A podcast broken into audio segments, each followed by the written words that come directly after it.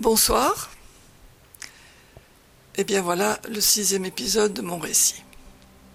Comment ai-je finalement trouvé une adresse en Israël? Ben, Par le plus grand des hasards. Je fréquentais assez assidûment le café pour étudiants, surtout près de la place Fontenas, où tout le monde se parlait. euh, Et un soir, je suis à table avec un, un jeune homme qui s'appelait Arthur, que je n'avais jamais rencontré, et à qui je raconte mes déboires de kibbutz. Je vais partir dans quelques semaines. J'ai mon visa, j'ai mon billet Athènes, Haïfa, et je ne sais pas où je vais atterrir. Et voilà que Arthur me dit, mais moi, j'ai de la famille dans un kibbutz, des cousins, et ils viennent me rendre visite, et je vais leur en parler. Alors, euh, on m'invite un soir, et je les rencontre, un couple assez jeune, qui faisait un grand tour d'Europe, et ils me disent, voilà une lettre pour euh, Greta qui est sur place. Nous, on l'avertit que tu arrives et nous, on rentrera dans quelques semaines. Nous ne serons pas là quand tu arriveras. Ben, je les ai remerciés avec effusion. J'ai cherché dans mon guide bleu des, détails sur ce kibbutz. Or, il y avait deux lignes. Euh, c'était dans le Negev, donc dans le désert. Et c'est à peu près tout. Il me fallait maintenant rejoindre Athènes. Et pour faire des économies, j'allais faire cela en autostop. J'avais effectivement rassemblé un petit capital pour pouvoir commencer mes études d'interprète à l'étranger. Et je ne voulais pas l'entamer indûment. Alors pourquoi cette digression? Pourquoi ne pas avoir commencé tout de suite euh,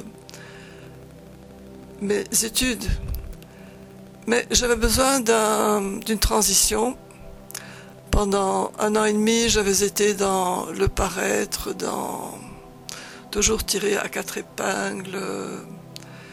Et j'avais envie de quelque chose de plus naturel, outre que l'expérience des kibbutzim m'intéressait vraiment beaucoup début novembre sans doute, ma mère m'accompagne euh, à l'arrêt du tram. J'ai pris le premier tram, probablement 5h30 du matin, pour partir vers la chaussée de Louvain. Et là, j'ai traversé euh, l'Europe en passant par un bout de la France et puis l'Allemagne, euh, l'Autriche, la Yougoslavie et enfin la Grèce. Le voyage s'est à peu près passé sans encombre, sauf qu'un jour, euh, en France, euh, il y a un monsieur qui a perdu la tête et qui s'est peut-être mépris sur ma profession. Enfin, je m'en- suis tiré sans, sans dommage. Et puis, il y a l'histoire des, des camions qui m'ont embarqué à la frontière euh, avec la Yougoslavie. À l'époque, en Yougoslavie, les routes étaient scabreuses. Il y avait un autoput sur lequel d'ailleurs on pouvait travailler en été comme euh, bénévole. Et donc il y avait une route convenable qui allait, euh, qui traversait le pays. Cette route partait à gauche et mes camionneurs partent tout droit et nous tombons sur une route pleine de nids de poules, quelque chose d'abominable. Ce camion transportait un autre camion qui était attaché par des cordages. Ces cordages se défaisaient et il fallait tout le temps descendre pour les rattacher. De sorte que ce martyr a duré toute la journée et que nous sommes arrivés assez tard à Zagreb. À Zagreb, il n'y avait pas d'auberge jeunesse, il n'y avait que le Studenski Dom. Et donc je me pointe là-bas. on me dit désolé, mais l'année universitaire a commencé, euh, on ne peut pas te recevoir. Et puis quand même, euh, ils m'ont dit attends, attends, euh, ils sont revenus, ils m'ont dit on a trouvé une solution. Et ce n'est que le jour de mon départ que je verrai quelle était la solution.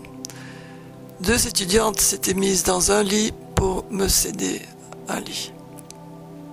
C'était quand même terriblement touchant. De plus, elles m'ont prise en charge pendant que j'essayais de trouver une voiture. Les voitures étaient très très rares parce que en novembre, il n'y a plus de touristes.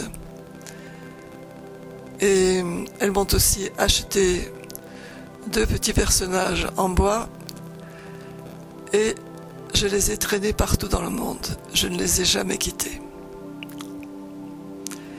Donc finalement, je me pointe encore une fois à l'autoroute, l'autoput, et je suis embarqué par un médecin dans une magnifique Mercedes qui traversait toute la Yougoslavie pour aller en Grèce. Il était allemand et il vivait une crise assez pénible parce que en rentrant de voyage, il était souvent absent, il avait trouvé sa femme au lit avec un étudiant et il n'arrêtait pas d'en parler.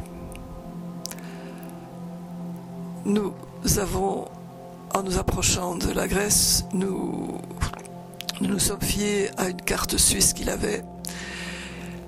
Et après beaucoup de déboires, nous arrivons à Dragos qui se trouvait donc à la frontière. Mais Dragos n'était pas un poste frontière. C'était un endroit incroyable. Il n'y avait pas de. La route n'était absolument pas pavée. Euh, j'ai vu là dans ce village euh, deux types. Euh, un qui soutenait un camarade avec une béquille. Ils sont tombés tous les deux dans la boue. Enfin, c'était assez lamentable. Donc nous avons dû rebrousser chemin. Et puis finalement, nous sommes arrivés à Florina. Le médecin continuait directement euh, sur Athènes et moi, j'allais faire un crochet par Salonique pour visiter une copine. Alors à Florina, je m'arrête dans un café pour euh, boire quelque chose et la police débarque. On m'emmène au poste.